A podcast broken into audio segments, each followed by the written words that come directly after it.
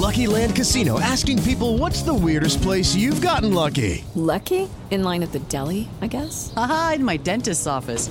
More than once, actually. Do I have to say? Yes, you do. In the car before my kids' PTA meeting. Really? Yes. Excuse me, what's the weirdest place you've gotten lucky? I never win and tell. Well, there you have it. You can get lucky anywhere playing at LuckyLandSlots.com. Play for free right now. Are you feeling lucky? No purchase necessary. Void where prohibited by law. 18 plus. Terms and conditions apply. See website for details. Naciónpodcast.com te da la bienvenida y te agradece haber elegido este podcast. Bienvenidos a Salud Esfera. Presenta Margot Martín. La felicidad no es más que buena salud y mala memoria. Albert Schweitzer.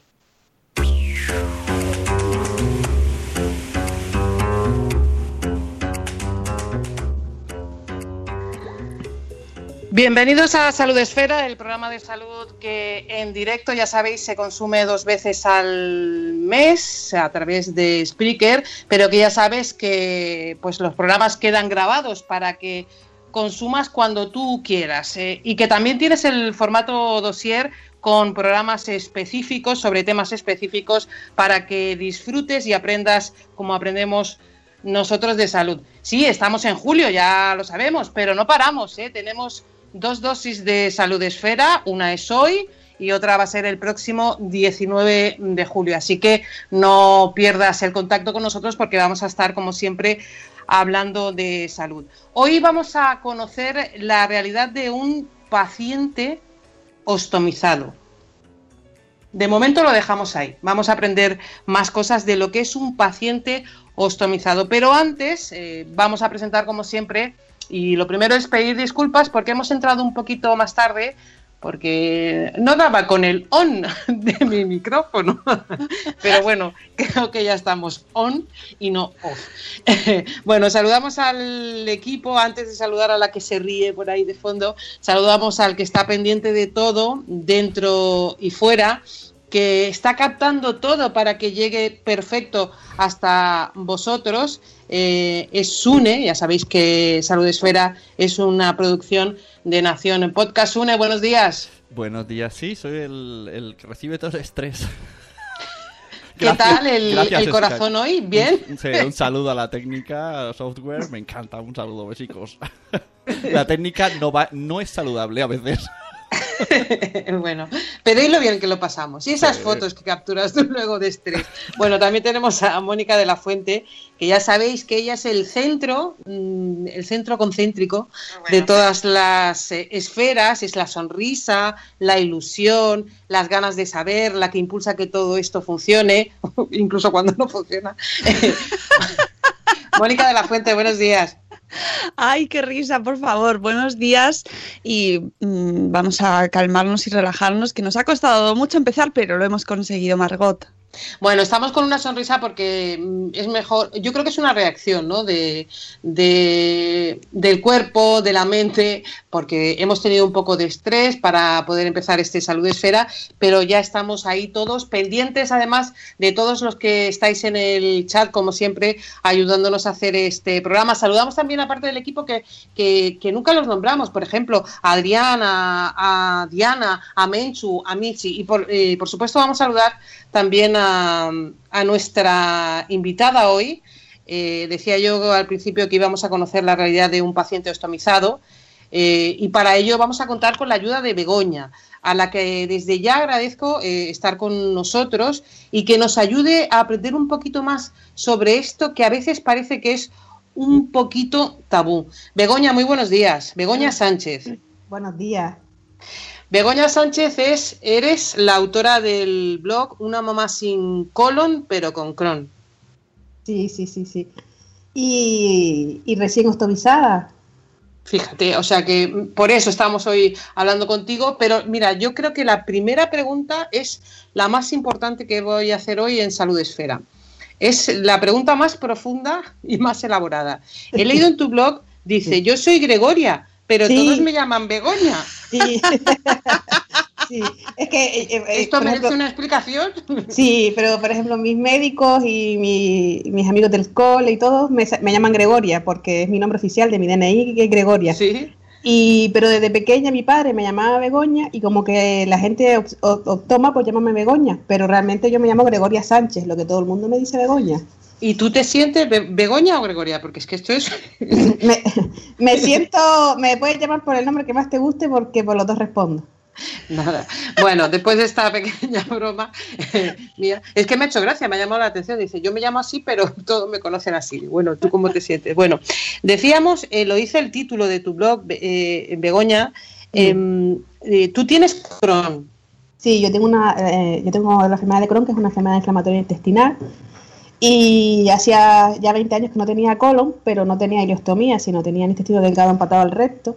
Y hace dos meses eh, amputaron lo que quedaba de recto y ya tengo el intestino hacia afuera en el abdomen, que es la ileostomía.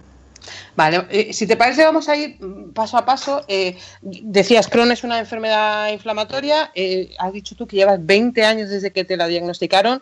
Por lo que he leído, te la diagnosticaron bastante joven. O sea, Sí. quiero decir que, que eras eh, una cría, un adolescente, ¿no? Cuando tomas eh, conciencia de que tienes esa enfermedad y te la diagnostican. Mm, sí, yo tenía 14 años cuando me diagnosticaron la enfermedad inflamatoria. En mi caso no, no, no hubo que, que- que buscar mucho más porque mi madre tiene colitis ulcerosa, que es otra enfermedad inflamatoria. Entonces ya eh, en, mi, en- en mi caso era un factor genético, pero puede haber muchas pacientes que no tengan eh, antecedentes familiares, que, tengan la enfermedad por porque le- se, se les ha, aparecido y, y ahí está, no sabemos de dónde viene la enfermedad. Y por eso quería un poco también hablar un poco de ella, porque en parte tu blog es, para eso, ¿no? Para Mm.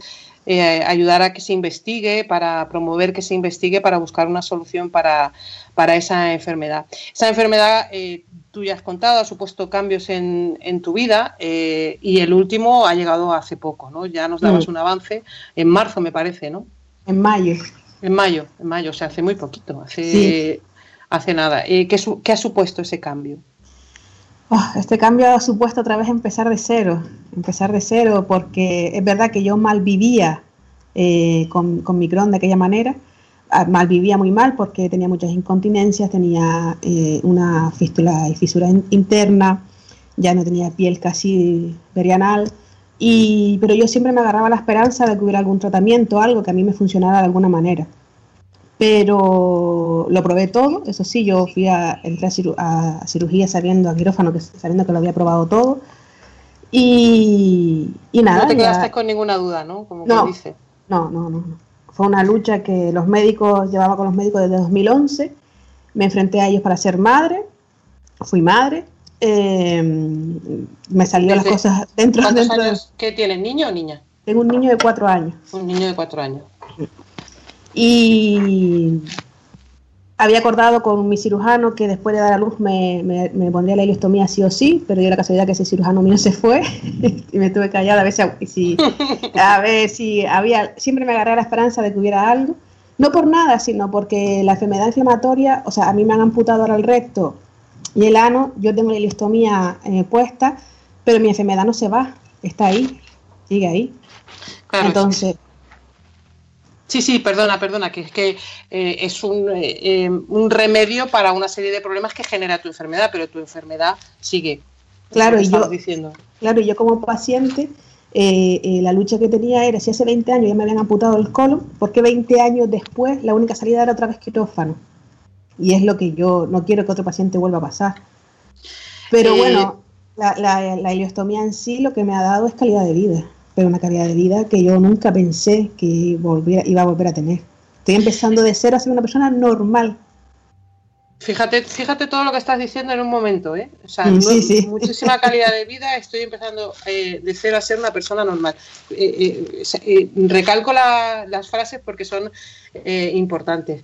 Em, para cualquiera que nos esté oyendo, em, que claro, hemos oído hablar de un paciente ostomizado, em, ¿cómo le explicamos qué es un paciente ostomizado? Eh, ahora enseguida vamos a escuchar expl- eh, explicaciones médicas, ¿vale? En un reportaje Mm. de Diana, pero mm, con la voz de la calle, ¿qué es un paciente ostomizado? Pues un paciente estomizado es aquel que tiene eh, alguna, eh, alguna parte, en mi caso es el intestino, eh, fuera en el abdomen, también puede ser por urología, eh, para, para, poder hacer pipí, para hablar de, hablar de la calle, eh, que tiene una parte de sus órganos fuera del abdomen, que tiene que ir adherida a una bolsa donde se echa sus heces. La caca. las Sí, heces sí, no. canarias. Sí, sí, eh, las cacas, las cacas.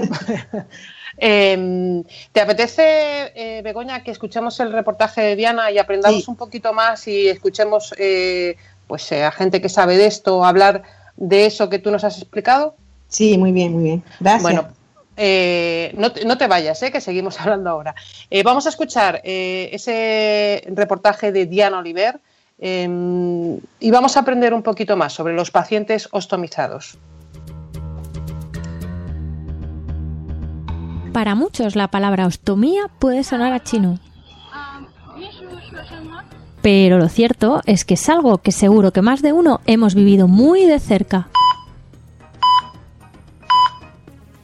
No hay cifras oficiales del número de personas ostomizadas en España, pero desde la Asociación de Ostomizados de Madrid estiman que alrededor de 100.000 personas en nuestro país portan una bolsa de ostomía, algo que supone un gran impacto en su calidad de vida.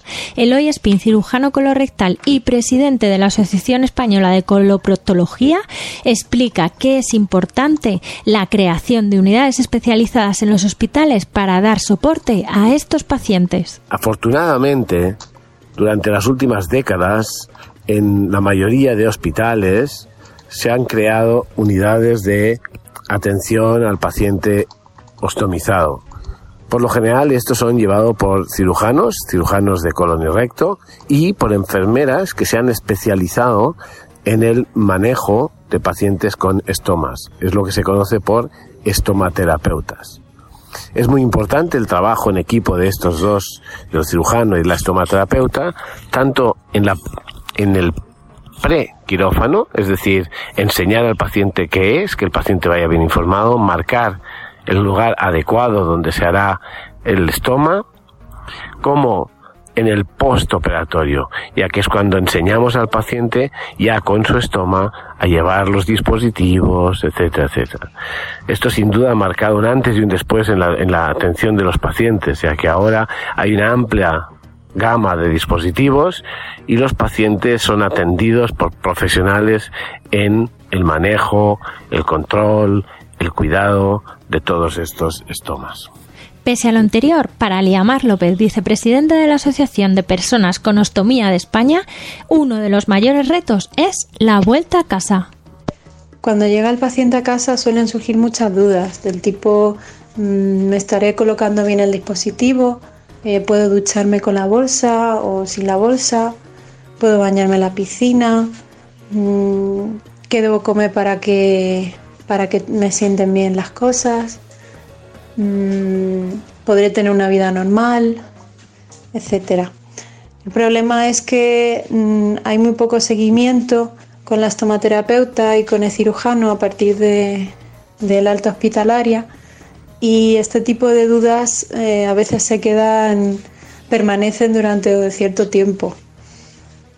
Y además de dudas, los pacientes se enfrentan a la aceptación de una nueva realidad corporal, algo que para Liamar es muy importante. Es importante el tema de la, de la aceptación.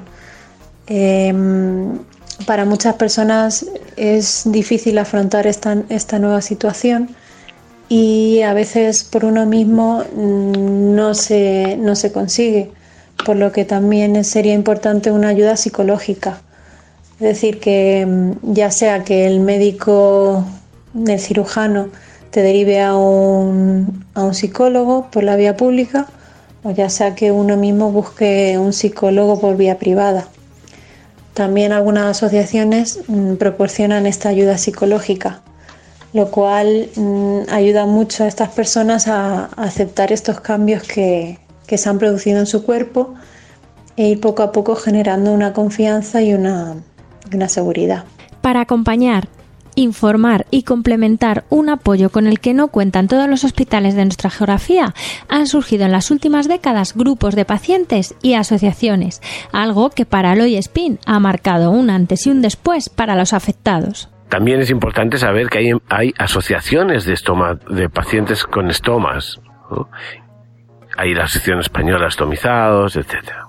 Y también es importante que hay grupos de pacientes que ah, ayudan a pacientes que van a llevar estomas. Por ejemplo, en, varios hospitales. Yo puedo poner el ejemplo del Hospital Vallebrón, en el cual hay un proyecto o hay un grupo de pacientes que han formado a un, un proyecto que se llama La Bolsa y la Vida y que lo que hace es explicar desde el punto de vista del paciente qué es llevar un estoma y cuáles son los problemas que pueden tener. Y eso ha marcado también un antes y un después, porque los pacientes viven antes de tener un estoma y, y saben a lo que se van a enfrentar y después tienen el apoyo de todo el grupo. Y más aún cuando una ostomía sigue siendo un tabú en nuestra sociedad. Es ahí donde asociaciones como ASOE cumplen un importante papel divulgativo. ASOE tiene como misión el poder ofrecer ayuda y formación tanto a pacientes como a familiares y cuidadores. Y esta formación y ayuda nos gustaría poder proporcionarla antes, durante y después de la intervención quirúrgica. De nosotros depende allanar ese camino.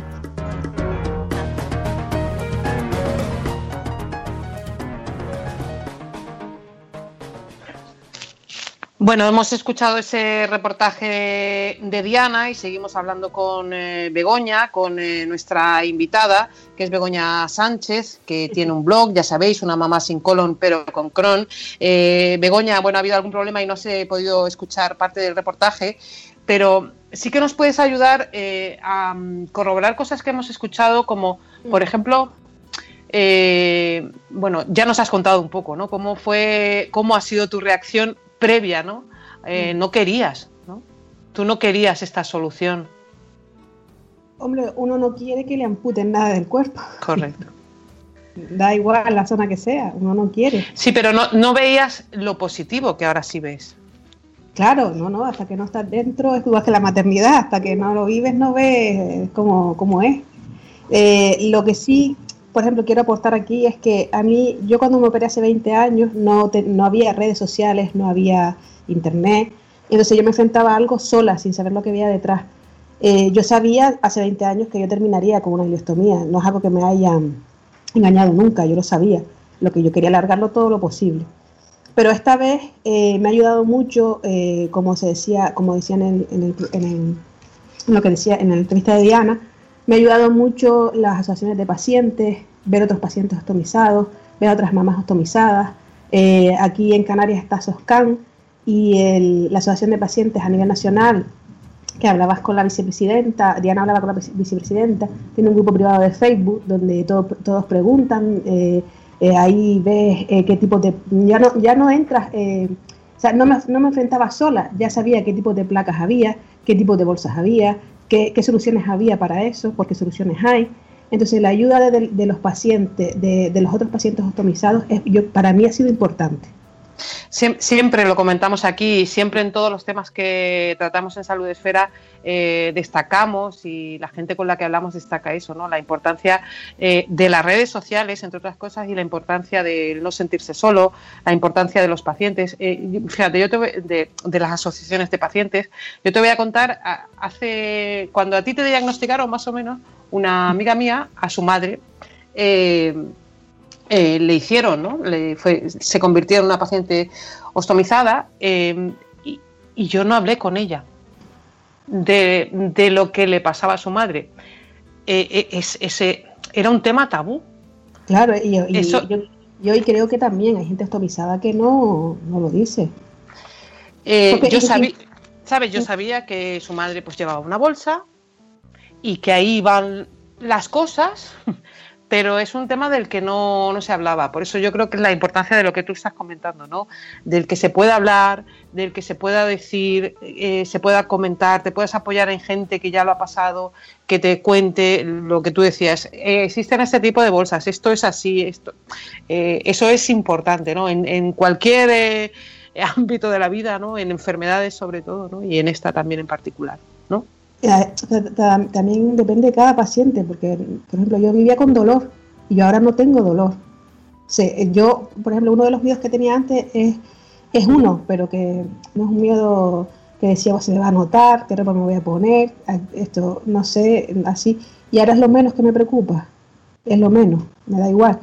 Y hay mm, si el, por ejemplo, yo venía del dolor, pero hay otros pacientes que los ostomizan por un, puede ser un accidente de coche o cualquier cosa que le pase y puede salir, o sea, ingresar y salir con una bolsa puesta. El impacto es, es diferente, aceptar eso, porque yo todavía estoy como conociendo otra vez mi cuerpo y yo, yo y para mí es definitiva, yo no tengo opción de, que sea, eh, se, pueda Si no puedes cambiar no. no. hay elección, es lo que hay, ¿no? Y claro, y yo veo otros pacientes que a lo mejor es temporal y me miran y me dicen, yo, pero es que lo llevas tan bien para ser definitiva y tal. Claro, porque él ya tiene el pensamiento de que va a ser temporal, que se la van a quitar y ya se ve más adelante sin ella.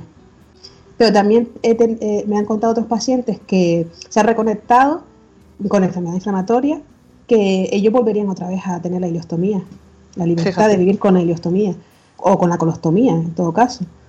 Eh, y claro, cada paciente es un mundo y cada situación es también, porque realmente el impacto es, eh, porque es igual que cuando tienes una cirugía y tú tienes, pues yo, tenía la cirugía anterior y tenía en la barriga la, marca de la cirugía, la cicatriz enorme.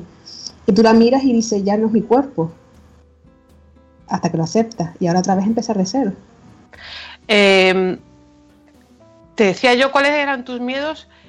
Em, ¿En qué ha cambiado tu vida? Realmente mi ah. miedo, mi, mi, miedo a todo esto realmente era la de la maternidad. No es lo mismo enfrentarte a esto sin tener un hijo, que eh, sobre todo las madres que voy a dejar a mi hijo atrás, me voy al hospital, no sé cuándo voy a volver, no lo voy a ver. Eh, mi, miedo, mi miedo era ese. Lo demás, siempre y cuando me despertara de la, del quirófano, todo iba a salir bien. Siempre hay solución para todo. Pero la maternidad no, porque ya es la al, al que dejas atrás a tu hijo. Y ese, en parte, lo que no me quería enfrentar era eso. Eh, ahora te has enfrentado, estás en ello y antes empezaste a dar trazos de cosas muy positivas, ¿no? Mm. Eh, ¿Cómo ha cambiado tu vida para bien? Uf, no hay color. y cuando mi digestivo oiga esto, me he peleado con él la vida y por haber. Sí, no, no hay color, no hay color. Ya no tengo dolor y no solo eso, sino en la alimentación yo no podía comer nada, nada de fruta, nada de verdura entera. Ahora estoy añadiendo cada vez más fruta, cada vez más verdura. Eh, ya no tomo fortacea diario. Eh, es que la última vez, cuando conté la última vez que había ido al baño, había ido 31 veces en, el, 24 horas al baño. Eso no es vida. Vivir en un baño así, eso es vida. Eso no es vida. Y ahora yo voy, por ejemplo, cuando voy a vaciar la bolsa, porque la bolsa de iliostomías tiene un, dispositivo de, vaciado, que tú puedes elegir vaciarla o cambiártela como tú quieras, cambiártela por uno o vaciar. Y cuando voy a vaciar la bolsa, voy a vaciarla, no sé, tres, cuatro veces al día. Y decido yo cuándo ir al baño. Nada más que eso, nada más que decidir tú, ya te da la libertad. Eso es un cambio brutal en tu vida. En mi caso, sí. O sea, eh, o sea es que lo que estábamos hablando antes, 31 veces has dicho es que quiero resaltar el dato eh, y ahora decides tú cuando vas. Em, me gustaría también, eh, bueno, antes, eh, Mónica, no sé qué tal está la gente que está escuchando, que además muchos pues conocen a Begoña a través de Madresfera. ¿Qué tal están en el chat? ¿Cómo le están escuchando? Bueno, pues yo lo primero que quería decir era agradecer a Bego toda la labor que ha hecho desde que la conocemos por dar, por difundir eh, su enfermedad, lo que, está, lo que estaba suponiendo para ella. Gracias a Bego hemos conocido que no tenemos baños suficientes en el transporte, por ejemplo, en el transporte aquí en Madrid, con motivo del Blogs de el año pasado que se acercó eh, Bego a Madrid y estábamos todos ya pendientes dónde estaba el baño más cercano, aquí no hay baño. Eh, qué difícil es la vida para pacientes con enfermedades de este, de este tipo, ¿no? que están supeditados y su vida diaria está condicionada terriblemente por un detalle como donde hay un baño, por ejemplo, ¿no? Entonces, ese tipo de cosas que normalmente no te pasan desapercibidos si no tienes un paciente en tu entorno o no, o no eres tú mismo, pues gracias a ella nos lo ha hecho, nos lo ha acercado y nos lo ha convertido en un tema pues del que podemos hablar más a diario porque sabemos eh, en qué consiste y ahora mismo, por ejemplo, este tema del paciente ostomizado, pues lo conocemos gracias a ella, más de, manera más cercana, ¿no? Y me, Y eso es lo primero que quería decir. La gente en el chat está todo el mundo escuchando porque es un tema que, como bien decíais, no sale en ningún sitio. No sale en ningún sitio. Y ahora, por ejemplo, ahora en los baños, eh, que me veo ostomizada, los baños no están adaptados para personas ostomizadas. ¿En, Cuando cómo- ¿En qué consiste adaptar un baño para personas ostomizadas? ¿Qué necesidades tenéis? que, por ejemplo, está a la altura del, del estómago, el espejo está a la altura, eh, el, el lavamano tenga una especie como de duchita para poder limpiarnos bien alrededor del estómago, hacer un cambio. Si, por ejemplo, yo tuviera una fuga y tuviera que hacer un cambio completo de placa y bolsa, eh, yo me la vería, o sea, dentro de un lavado no hay agua. Tendría que hacerlo con alguna toallita especial porque no, no hay agua para... O sea, yo po- sí me puedo meter dentro de un lavado y apañármelas allí de alguna manera, pero no se va a quedar igual. Yo necesito limpiarme bien la zona, que no caiga ningún residuo, que esté totalmente seca para después ponerme el nuevo dispositivo.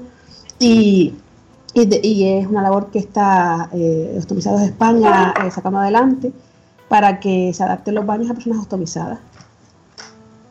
Eh, escuchábamos que antes en el reportaje que hay unidades de atención al que se van creando, ¿no? Unidades Mm. de atención al paciente ostomizado, que hay eh, cirujanos, que hay Mm. enfermeras, que se está planteando apoyo psicológico. Eh, es importante que destaquemos lo que tú estás haciendo ahora, qué necesidades tenéis. Eh, porque es importante ¿no? que aprovechemos este programa para contar lo que necesitáis. Pues una de las cosas es eh, adaptar los baños para personas ostomizadas. Eso es una de las cosas que se está eh, trabajando más. Eh, yo tengo la suerte de que en mi hospital sí hay una estomaterapeuta y hay, una unidad de, para personas ostomizadas. Y, y no incluso eso, sino que mi estomaterapeuta tiene un teléfono 24 horas, donde yo si tengo algún problema la puedo mandar un mensaje, intento no molestarla en ese horario, porque es una persona que tiene vida, pero eh, eh, si tuviera algún problema que no podía soluci- solucionar a través del WhatsApp, ella me lo me, me intenta dar pautas para solucionarlo. Eh, y yo creo que lo importante es que en todos los hospitales de España haya una unidad de... de- Eh, ¿lo, usas? O sea, quiero decir, em, ¿te has visto en la necesidad de usar eh, esa posibilidad de mandarle un WhatsApp? Sí. Oye, me pasa esto. Sí, eh, sí. por ejemplo, ahora mismo yo necesito unos discos que van, unos anillos que van antes de ponerme la placa y aquí no se consiguen. Y he llamado a la marca, la marca me, lo- me va, me va a enviar unas muestras, pero eh, como voy a Madrid este fin de semana, voy a ver si los consigo en Madrid. Si no, voy a tener que comprar de otra marca que de otra marca que me gusta a mí como paciente, me gusta menos porque se pegan menos, eh, porque igual, igual es la que puedo conseguir aquí. Entonces, todas esas cosas las hablo con ella. Fíjate. Em, y también comentabas que estás en asociaciones, estás en, eh, en grupos. Eh, cuéntanos un poco. Re- Realmente eh, yo no estoy afiliada a ninguna asociación, realmente ellos me pero participas en todas. Sí, eh, eh, por ejemplo, aquí en, Canarias está SOSCAN y dos de las pacientes de SOSCAN, las dos con enfermedad inflamatoria, eh, sobre la marcha me dieron su teléfono, que para lo que necesitara, que quedara con ellas, para que viera que la vida con la astomía eh, pues era mejor, que viera su- que para ver cómo la calidad de vida, de vida que ellas tenían y se lo agradezco, le quiero mandar aquí un beso a Estrella y a Lorena. Y después está Ostomizados España, que conozco a David, de ahí conozco a David y a Paloma, y mm, que primero creo era un grupo de Facebook, eh, que se hizo después un grupo privado, donde los pacientes preguntaban las dudas, ponían las fotos, to- todos nos íbamos ayudando poco a poco con las cosas que cada uno tenía, y, y desde ahí se creó Ostomizados España, la asociación, a nivel nacional. Y después en cada comunidad autónoma cada vez se crean más asociaciones. Ah, ¿Hay un, em, ¿Está contabilizado cuánta gente puede estar ostomizada o no? Yo, yo exactamente no lo sé, pero yo creo que, que hay mucha más gente, igual que lo que tú me comentabas antes, hay mucha más, si no se habla, si no se dice desde los hospitales, hay mucha más gente que, que no lo dice. O sea, si, si esperamos que el paciente lo diga, no, no, no vamos a saber cuántos son. Eh, te Pero quería sí, preguntar, más, más de 100.000 personas seguro. Em, te quería preguntar por algo que no tiene que ver, o sí tiene que ver con todo esto, y es eh, ¿qué papel juega en tu vida tu blog? Es que eso de escribir lo que uno siente y tal, es, es- bueno, ayuda muchísimo. Yo lo sé porque a mí me ha ayudado. Y entonces supo- supongo que a ti es, es, es tu apoyo, es uno de tus apoyos, ¿no?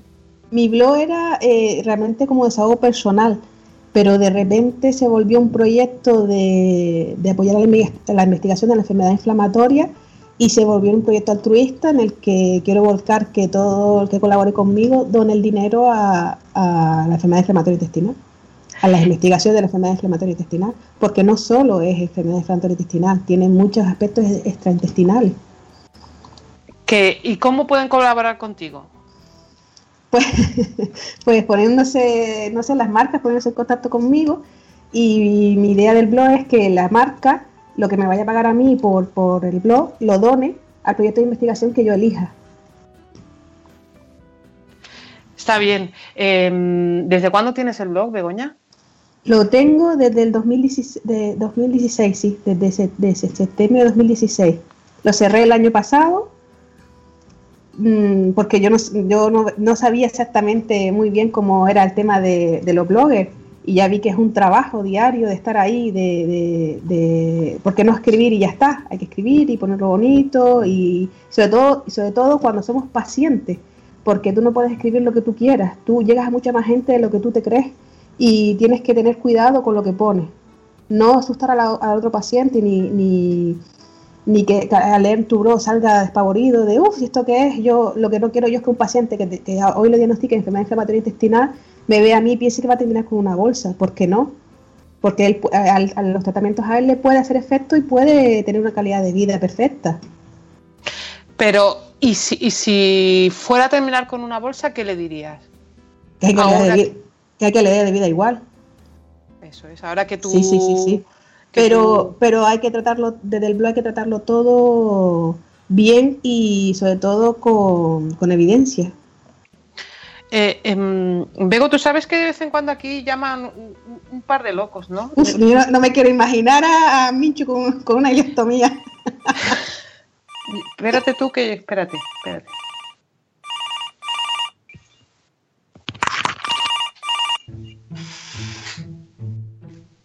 Hola, Salud Esfera, ¿cómo estáis? Hola, Salud Esfera, ¿qué tal? ¿Cómo estáis?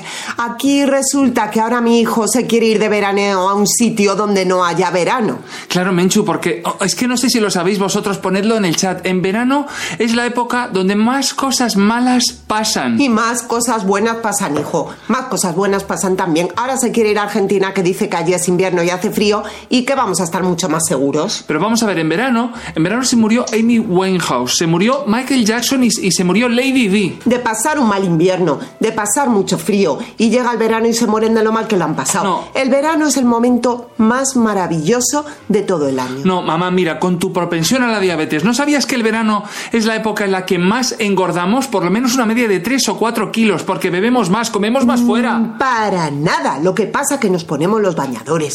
Las grasas y las gorduras están ahí debajo, pero en invierno con los abrigos nadie nos las vemos. ¿Tú qué tonterías, Les? ¿Qué tonterías te No, inventas? no las leo, yo las he experimentado. ¿Tú estás más gordo ahora? Bueno, estoy empezando a estar más gordo. Es que comes más fuera, beben más fuera. Por ejemplo, ¿sabías que en verano se cogen el 20% de los resfriados de todo el año por los cambios bruscos de temperatura? Pero qué tonterías estás diciendo. Eso si te pones debajo de un chorro de aire acondicionado. El verano es la estación mejor. Yo me compro un helado, me voy a la playa a caminar con las amigas, me pongo mis buenas faldas cortas. Eso son tonterías, insisto. Salud esfera. Estáis deformando un poco la, la mentalidad No, de no, este no. hijo mío Es con que- tanto conocimiento de salud. A ella le gusta mucho entrar en esas tiendas que se llaman Fantasía o Princesa, donde venden muchas cosas en los chiringuitos y ahora tienen un- disfrutar del verano. Sí, pero hay unos cambios de temperatura muy bruscos y no quiero que se me ponga malo, además de mala, además de que está engordando. A ver, eh, aquí el único que puede estar engordando eres tú. Yo peso lo mismo desde que tuve a mi hijo. Luego, ¿sabes que una media de 20 personas al, al año mueren en España por picadura de avispas o abejas y suelen pasar en las piscinas en verano? Y, y la gente que muere en invierno de tanto tiritar y tanto frío, mira, yo te digo una cosa, los países con más calidad humana y de temperatura, se vive mejor, se está mejor, se uno pone uno menos malo. Yo tengo ganas de salir a la calle, de divertirme. En invierno no quiero más que llegar a mi casa. Vale, pues eso es lo que me preocupa. muy confundido. Vale, pues te voy a decir la verdad de por qué quiero ir a un país donde no sea verano. Porque en verano, y esto lo pone aquí, y es verdad, las infidelidades aumentan porque estamos más predispuestos a tener una aventura.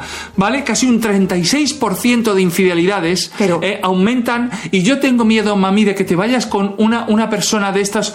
Ahora dices, quiero salir a la gente. Esas discotecas que hay para personas mayores. ¿Sabes lo que te digo, hijo? Que yo quiero que estés predispuesto a tener una aventura, pero una aventura con la vida, una aventura con alguien, con quien te dé la gana, pero estate predispuesto y no a ver si que te acatarras, si te sube la tensión, si te salen unos poros dilatados. ¡Qué tonterías continuas! Ten una aventura. El verano es esa, esa época disruptiva donde nuestras vidas pierden los hábitos que hemos ido acumulando. De ninguna Mamá, por manera. favor, Menchu. El verano es esa época en la que uno se toma un buen helado y se lo pasa chincha pelota, que no sé si se dice. Se dice chincha pelota, pero ¿sabes una cosa que te digo? Que en verano además se rompen mucho más los aparatos electrónicos, los móviles, los ordenadores, Eso los radiocasetes. Eso a mí me da igual.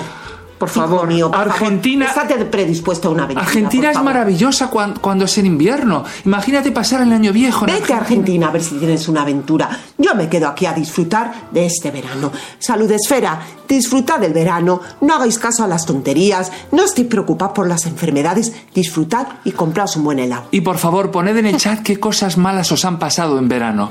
Os queremos, Salud Esfera. Os queremos. Mami, ¿dónde vas? La verdad es que son dos extremos.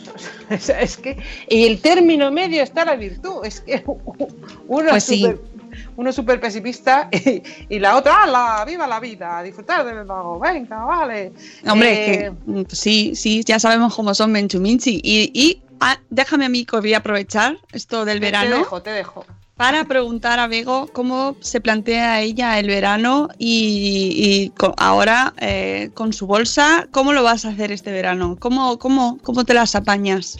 Bueno, yo eh, quería decir, ellos decían las, una- las cosas malas, yo quería decir las cosas, las cosas buenas. Hace una semana o así volví a pisar Playa del Inglés, que hacía 20 años que no la pisaba, porque lo- los baños me parecían demasiado lejos de la orilla de la playa para yo poder ir. Y no solo la pisé, sino que almorcé sentada en la playa, algo que antes era, no, no, no podía ni beber agua. Eh, y estuve todo el día en la playa con mi hijo y con mi marido disfrutando un día de playa que yo no pensé que, a que al mes y medio de operada podía estar en la playa. Y el dispositivo de ostomía se quedó tal cual. O sea, no porque se me mojara o estuviera en la playa se me, se me despegó. Que puede pasar, podría pasar. Mm, Es verdad que yo, que ahora la moda está en los, los bikinis para mujeres, los bikinis de talla alta, y eso me hace que me sujete mejor la, la, la bolsa y la ostomía. Pero yo creo que yo seré una paciente de las que no le va a importar ir con la bolsa por fuera en la playa. O sea que Pero- eh, a ti no te, no te importa, pero me imagino que de cara a pues a muchos pacientes tener que enseñarlo debe ser Mm. algo traumático. Claro, claro, claro, claro. Y, tener, realmente yo creo que también es por la sujeción del estómago. eh, viene mejor llevar algo que te sujete bien el estómago ahí, para que no vaya, porque si la bolsa empieza a llenarse, pues empieza a bajar el peso. Y tener un, eh, un bañador o una banda que, que te sujete, eh, siempre es más cómodo para estar muchas horas. Y quiero dar desde aquí las gracias a una empresa que se llama The Waigo, porque cuando yo puse en Twitter que ya en octubre que ya me iban a ostomizar, sobre la marcha me escribieron y me mandaron una funda para mi futura biostomía. Qué bueno. Y es algo de agradecer porque con la funda que es de tejana vaquera, eh, yo podría llevarla por fuera del pantalón Ah, y, no bueno. se, y no se notaría nada. Entonces, eh, ellos también tienen bandas de baño y tienen muchas cosas para que nos haga la vida un poquito más fácil. Claro, es que eso. mm, y- eh, el principal miedo de los. Perdona, Margot, ¿eh? No, no, no, pero si conversa. es que me genera em, muchas preguntas este tema. Eh, Pues sigue, Sí, sí, sí, no, yo ya, como si fuera aquí, mi casa. Es Eh, tu casa. Una de las principales eh, preocupaciones de los pacientes es que se os caiga la bolsa, que se despegue. ¡Ah! Luego se ha quedado congelada. Sí, se ha, eh, hemos perdido eh, de nuevo. ¡No! Eh, Se, se ha quedado ahí como con cara de preocupación. Mira, vamos a aprovechar en lo que a ver si recuperamos a Bego, eh, ya que hemos estado hablando de ir a la playa y de mm, pues eso, de tomar el sol y vamos a, a recordar algo de lo que hablábamos la semana pasada, que es el melanoma eh, y la necesidad de pues de prevenir y de mm, ponerse crema no solo antes de ir a la playa, sino antes de salir a caminar, antes de salir a correr, por ejemplo. Eh, recordemos cosas de las que hablábamos como que hay que ponerse cremas solares con eh, un factor de protección eh, por encima de 30, que Mm. hay que evitar estar expuesto al sol en las horas centrales del día, que a los niños pequeños, a los menores de seis meses, mejor que no les dé el sol directo. Nada de que- sol. Que les pongamos prendas con eh, filtros solares, que las usemos nosotros, las gafas de sol, por favor, importantísimas para los ojos. Estamos en una época en la que estamos bastante expuestos al sol, así que hay que recordar que hay que protegerse, que mm, la piel tiene memoria y que hay que cuidarse y hay que proteger la piel. Por cierto, eh, quiero aprovechar para preguntarte qué tal fue el eh, evento de esta semana eh, con el tema del melanoma. Interesantísimo. De hecho, mm, por eso también quería recordarlo que en verano mm, crema, sombrero, sombra, que el rojo no se lleva, el rojo gamba no se lleva, que tengamos mucho cuidado que la piel tiene memoria y por eso que cuidemos especialmente la piel de los niños. Y nos decían una cosa que es verdad, el- la piel es el órgano mayor del cuerpo. Fíjate. ¿Eh? Que no, no, no pensamos en nuestra piel Sí, como no, un no lo órgano, pensamos. pero no lo es. Claro, no pensamos eh, como, como algo así. Eh, he visto imágenes del evento, sitio espectacular eh, y hay que hacer más cosas así y, y muchas más. Em, voy a aprovechar, si os parece, en lo que Sí. a ver si recuperamos esa comunicación Aprovecha. con, con eh, Begoña. eh, me ha encantado del nombre, con Begoña Sánchez, una mamá sin colon pero con eh, Crohn. Eh, para la sección de Tú cuentas mucho, ya sabéis que es la web de referencia para pacientes y sus familias, donde podéis encontrar información práctica y consejos y ayuda sobre diferentes patologías. Vamos a seguir hablando de esta patología que queremos acercaros un poquito más, que ya hemos hablado de ella en eh, un podcast específico de Salud Esfera, que es la espondilitis anquilosante. Vamos a hablar de consejos para sobrellevar mejor el día a día como paciente. La espondilitis anquilosante, AS, por sus siglas en inglés, es una forma crónica de artritis, afecta mayormente a los huesos y las articulaciones en la base de la columna, donde ésta se conecta con la pelvis. Estas articulaciones resultan inflamadas e hinchadas, se inflaman, se hinchan, y con el tiempo las vértebras afectadas incluso se pueden llegar a unir. La enfermedad generalmente comienza entre los 20 y los 40 años, pero puede comenzar antes de los 10 años. Afecta más a los hombres que a las mujeres. Entre sus síntomas más frecuentes se encuentra el enrojecimiento, calor, hinchazón y dolor en la columna vertebral o en las articulaciones que unen la base de la columna con la pelvis. La espondilitis anquilosantes también puede afectar a los hombros, las costillas, las caderas, las rodillas, los pies, los ojos, los intestinos y muy rara vez afecta al corazón y a los pulmones. Como consejos principales para sobrellevar esta patología, además de la supervisión y tratamiento personalizado con el profesional, desde la web Tú Cuentas Muchos, eh, Tú Cuentas Mucho nos recuerdan la importancia de varias cosas. Unirte, algo que hablamos siempre en Salud Esfera, a alguna asociación de pacientes con espondilitis anquilosante. Siempre busca gente que tenga lo mismo que tú y te vas a sentir menos solo. Compartir experiencias con personas que afrontan la misma dificultad que tú, eh, eso te puede ayudar a sentirte mejor contigo mismo y afrontar los síntomas de una forma más positiva.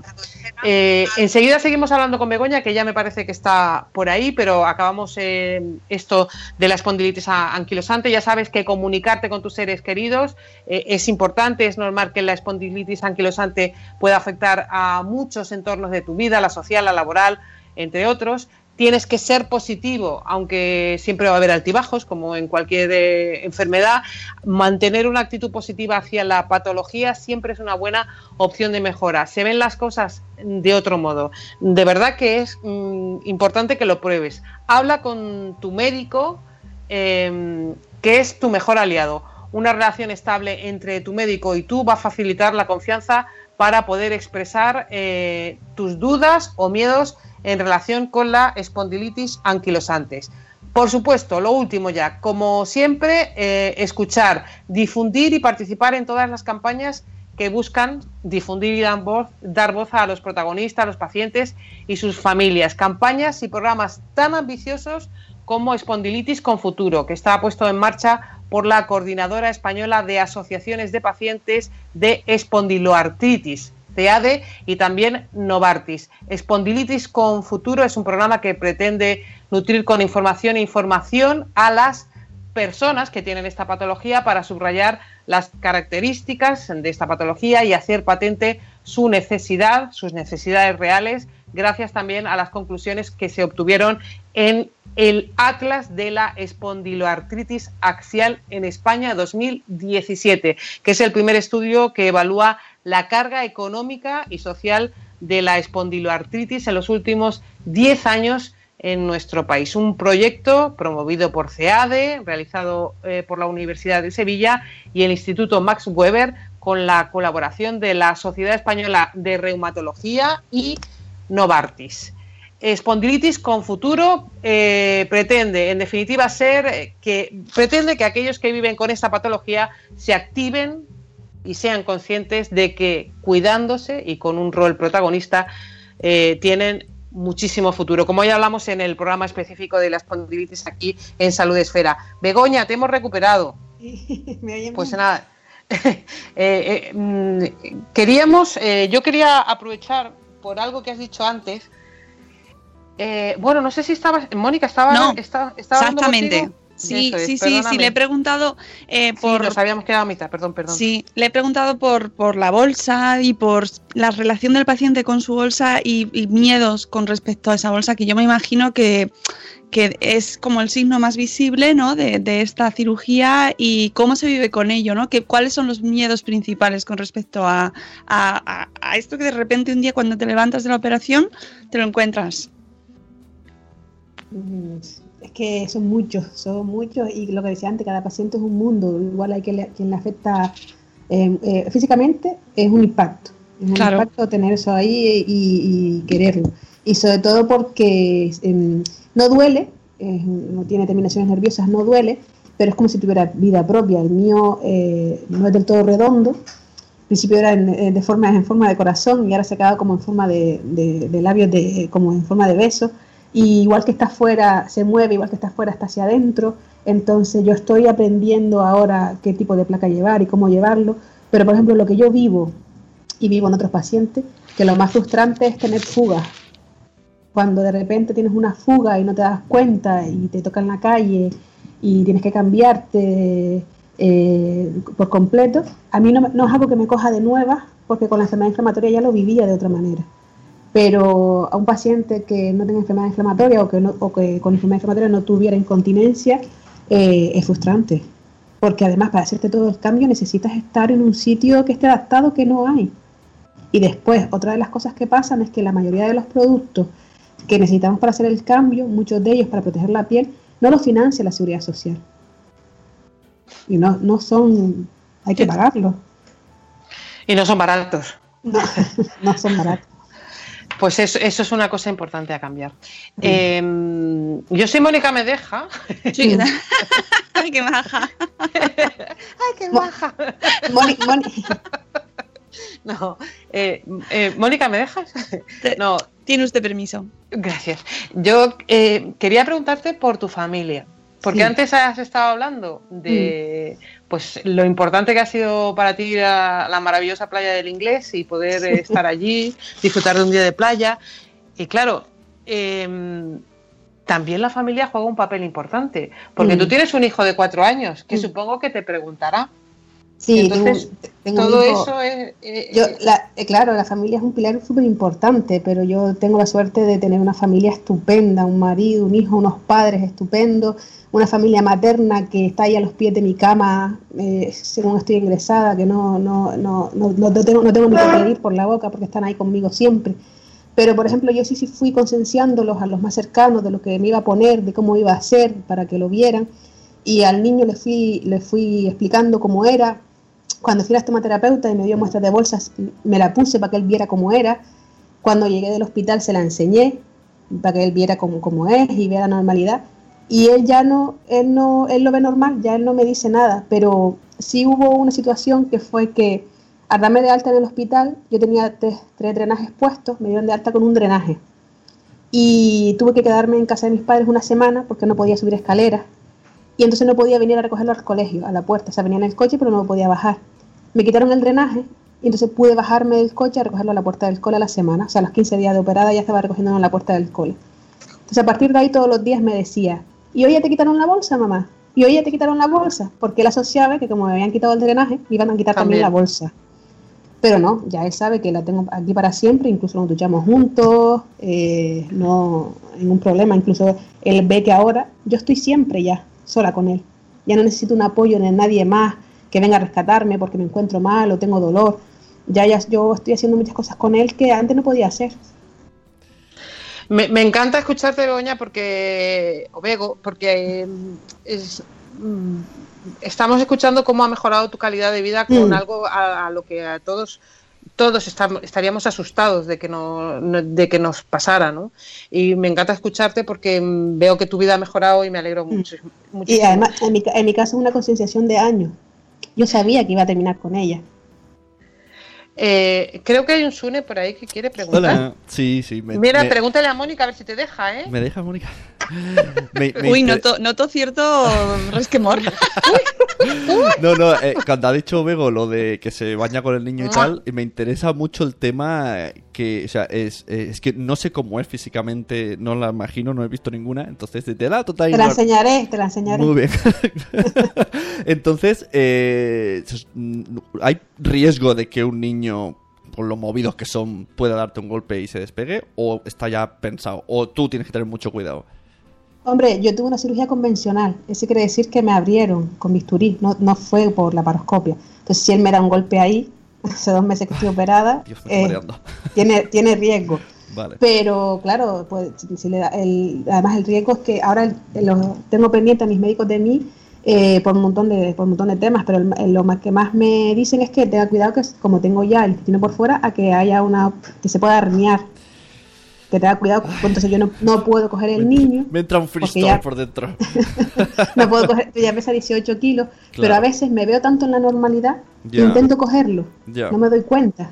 Bueno. Pero sí es verdad que si me da un golpe fuerte de estos Mm. que una patada que se le va o no sé qué, eh, sí puede hacerme daño, pero no porque ya él tiene ya está metido que él no me puede hacer daño Ya, ahí. ¿Sabes que claro. no? Que cuando tira una- un, un pie al aire, una mano al aire, ya se va para otro lado, ¿sabes? Bueno, pues me alegro que al menos psicológicamente estés mucho mejor, porque la última vez que nos Sí. vimos en Madrid estabas como con mucho miedo, ¿no? Esto como controlando Sí. mucho dónde puede estar el baño, me dará tiempo. Sí, o sea, sí, mejor.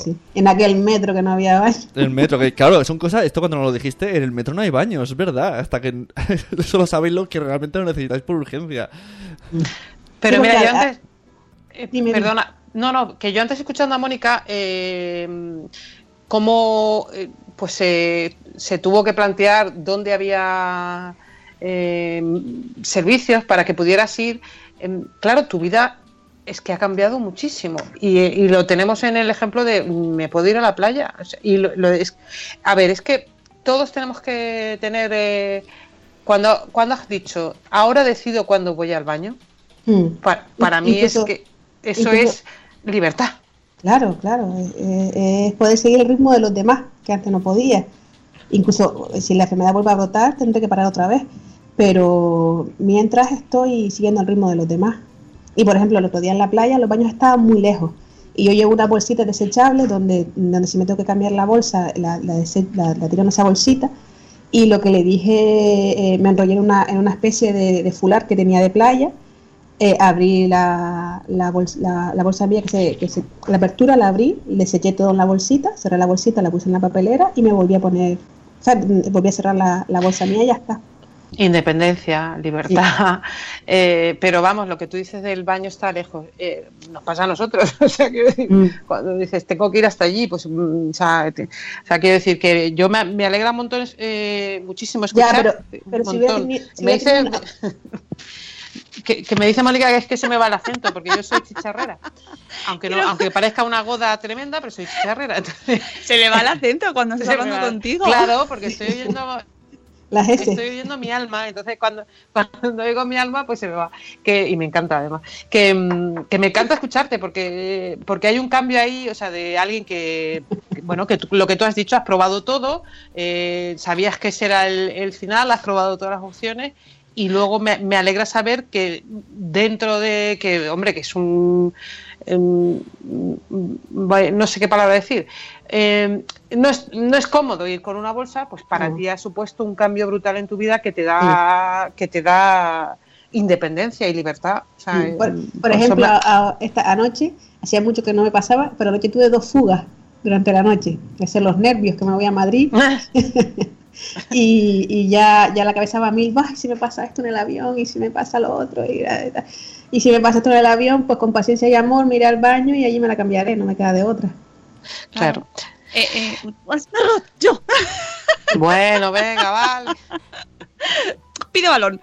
Eh, el- nos han recomendado en el audio de Diana, en el reportaje que ha hecho Diana, eh, un blog que se llama la bolsa y la vida.net que eh, echando un vistazo tiene un montón de recursos súper interesantes y, mm, y se hablan temas pues eh, pues como los que estábamos planteando aquí en el programa, pues cómo afecta eh, en la alimentación, en las relaciones de pareja, en la estética y la imagen corporal, problemas para el trabajo, deporte, viajes, problemas de higiene y malos olores. Claro, son fantasmas y, preocupaciones, miedos que tienen los pacientes y que, afectan muchísimo, ¿no?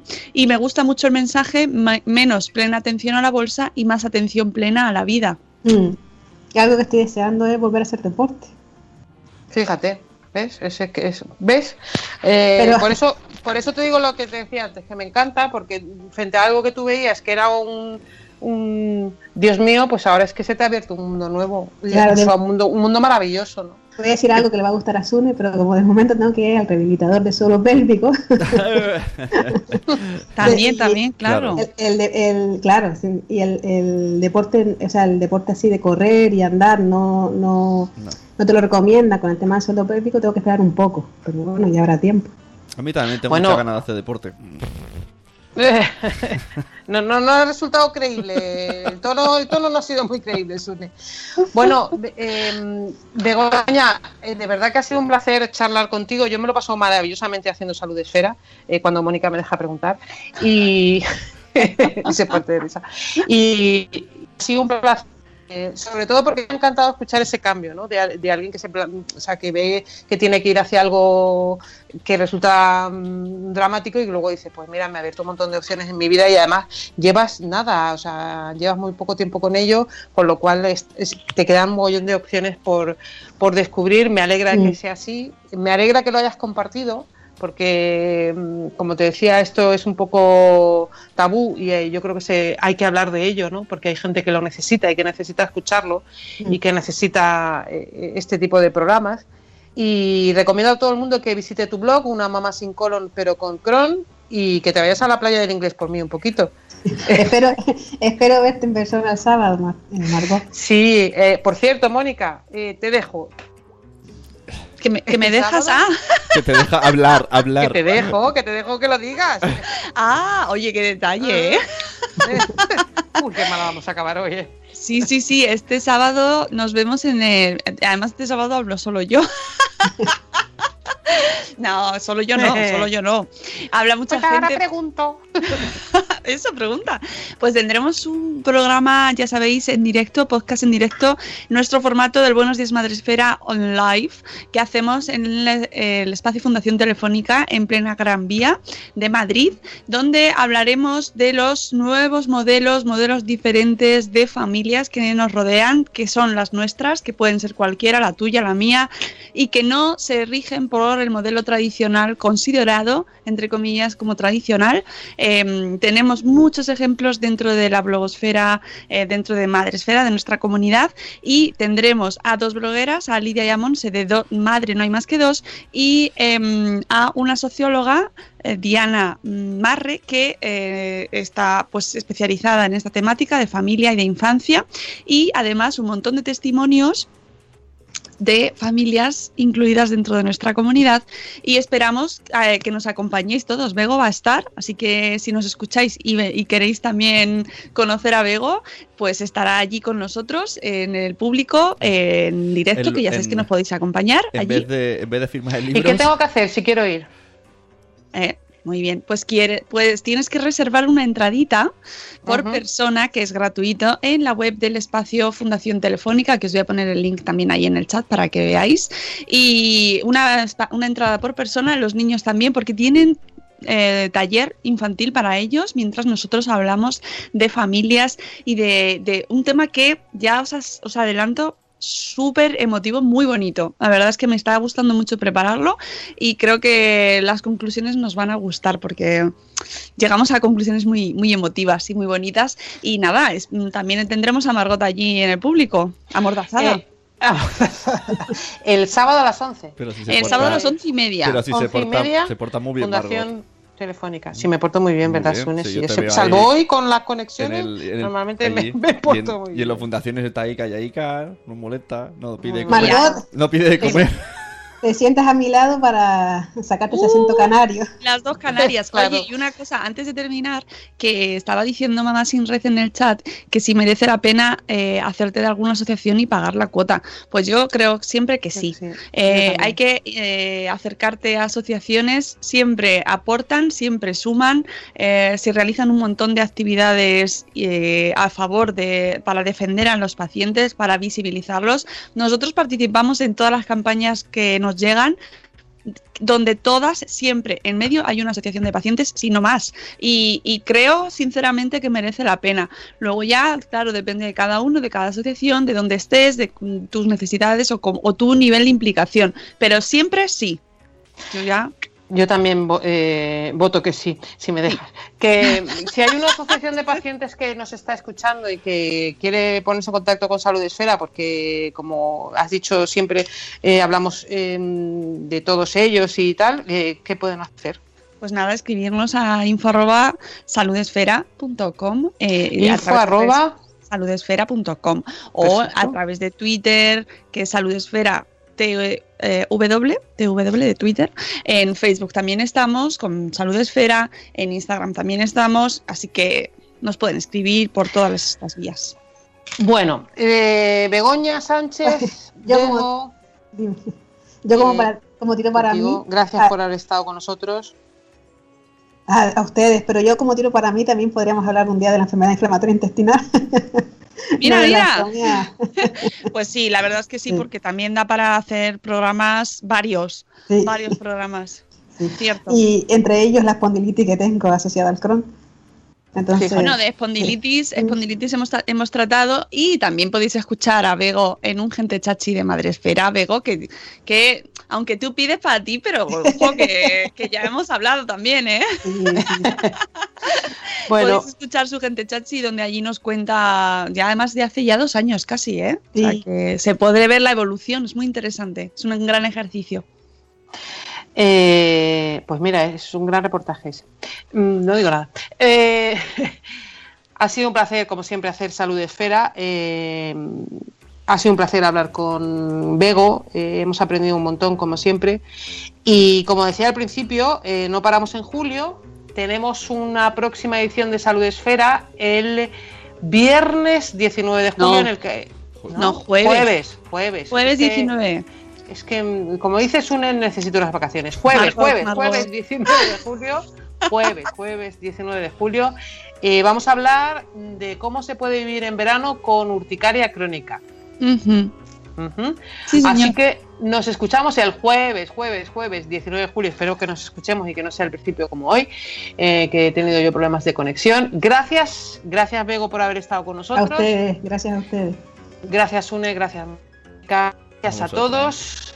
Que es la salud nos acompañe siempre. Chao. Adiós.